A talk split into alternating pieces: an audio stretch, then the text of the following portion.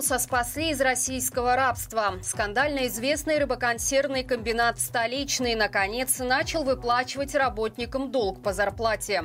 Латвия запретила ввоз сельскохозяйственной продукции из Беларуси и России. Подробнее об этом и не только далее в выпуске. МИД Беларуси отреагировал на решение Литвы закрыть еще два погранперехода с Беларусью и назвал это политически мотивированным шагом. В ответ на это режим пригрозил жесткой реакцией. Какие именно будут приняты меры, не сообщаются. МИД Беларуси также призвали Литву отказаться от практики дезинформации собственного населения, нарушения прав на свободу передвижения и торговли в угоду своим политическим амбициям.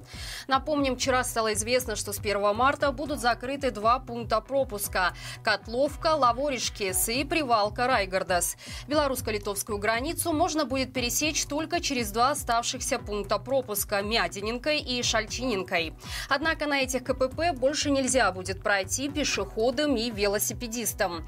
Будет ограничена также посадка и высадка пассажиров в железнодорожном пункте пропуска Кина. В связи с закрытием границы некоторые белорусские перевозчики уже начали отменять рейсы в Литву. Как удалось выяснить, объяснить журналистам портала «Зеркало», с 26 февраля, например, прекращает курсировать автобус из постав Вильнюс. Белоруса спасли из рабства в России. О случившемся узнали журналисты издания «Реформ.бай». 33-летний Вадим Железский провел в нем почти год. В мае 2023 года мужчина приехал на заработки. По договоренности он должен был работать на пилораме с зарплатой в 25 тысяч российских рублей. Однако на деле его привезли на ферму в Свердловской области России. Там он ухаживал за коровами и помогал по хозяйству. За 10 месяцев ему ни разу не заплатили, однажды однажды даже сильно избили. Белорус обратился за помощью в организацию «Альтернатива», которая занимается борьбой с торговлей людьми. К счастью, волонтеры пришли на помощь. Они приехали на ферму вместе с журналистами и полицией. Хозяин фермы утверждал, что никого насильно не удерживал и документы не отбирал, а потом они чудесным образом были найдены и возвращены их законному владельцу. А вот зарплату Вадиму так и не выплатили. Работодатель заявил, что часть обещанной зарплаты он перечислял бывшей жене белоруса.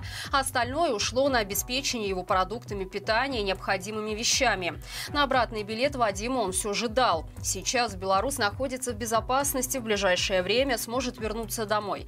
Кстати, вчера у него был день рождения. Скандально известный рыбоконсервный комбинат «Столичный» наконец начал выплачивать работникам долг по зарплате. Об этом рассказала одна из сотрудниц предприятия, автора нашумевшего ролика в ТикТок, где она и ее коллеги просят помощи у Лукашенко. Правда, рассчитали людей пока за период работы с октября по декабрь, однако не в полном объеме. Из заработка удержали часть премии. Согласно 71 статье Трудового кодекса, в некоторых случаях наниматель может урезать зарплаты. Среди причин брак брак по выпущенной продукции по вине работника. Сотрудники жалеют, что не уволились раньше и что теперь ничего не получится доказать. Если раньше в ответ на желание уйти работники получали угрозы, то теперь препятствовать увольнению никто не будет. Всех желающих пообещали оформить уже 26 февраля.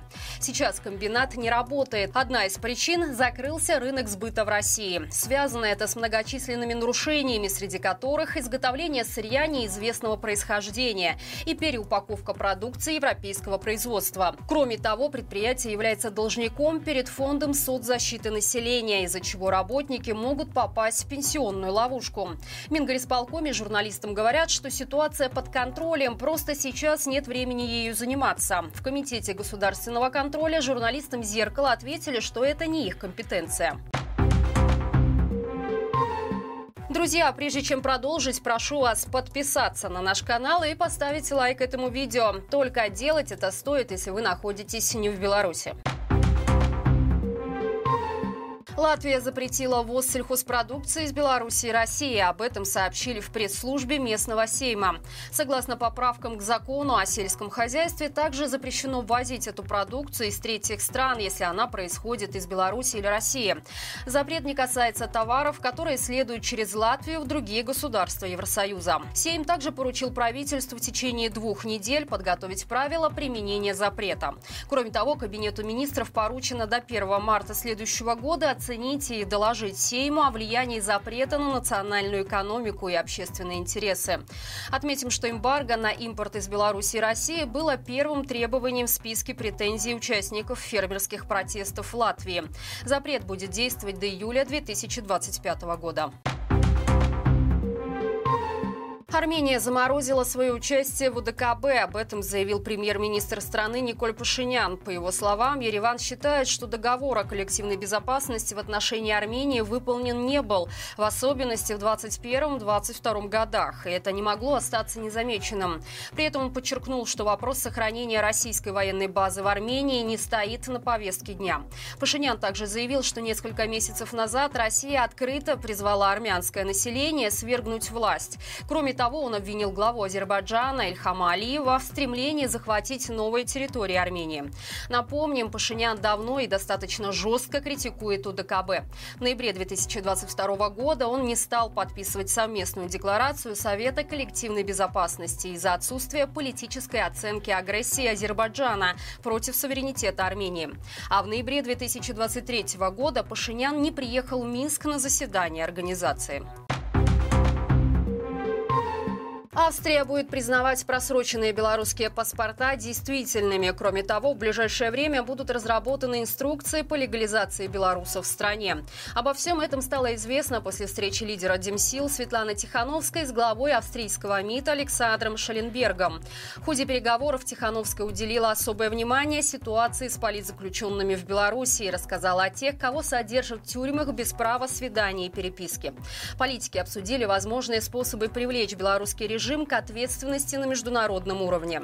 Наконец, Тихановская призвала министра не признавать итоги парламентских выборов в Беларуси. Напомним, ранее лидер Демсил сообщила, что признавать просроченные белорусские паспорта согласилась Германия.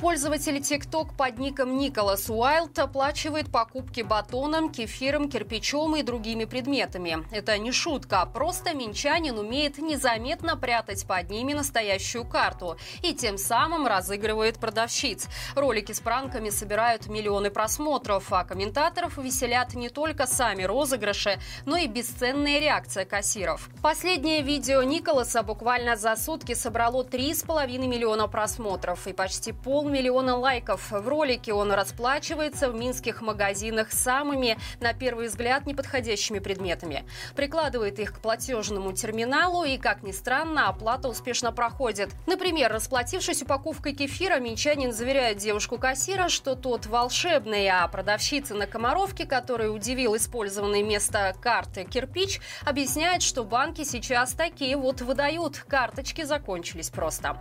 Самое смешное в этих розыгрышах реакция на них продавцов и курьеров. После первоначального шока они быстро понимают, что под необычными платежными средствами спрятана обычная карточка и сами начинают улыбаться и шутить, часто зовут своих коллег посмотреть.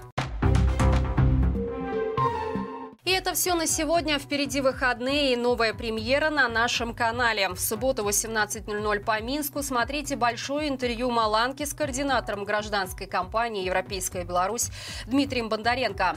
Обсудили протесты 2020 года и попытались разобраться, почему шанс на революцию был, но он был потерян. В воскресенье же не забудьте подключиться к нашему итоговому стриму недели, где вас будут ждать множество интересных гостей. Обсудим парламентские выборы в Беларуси. Поговорим с белорусской из Украины, которая с первых дней российского вторжения ведет блок войны. А также узнаем у художника Алексея Кузьмича, как, имея уголовную статью, ему удалось съездить в Беларусь и при этом не оказаться задержанным. Подключайтесь и задавайте свои вопросы нашим спикерам. Хороших всем выходных и живи Беларусь!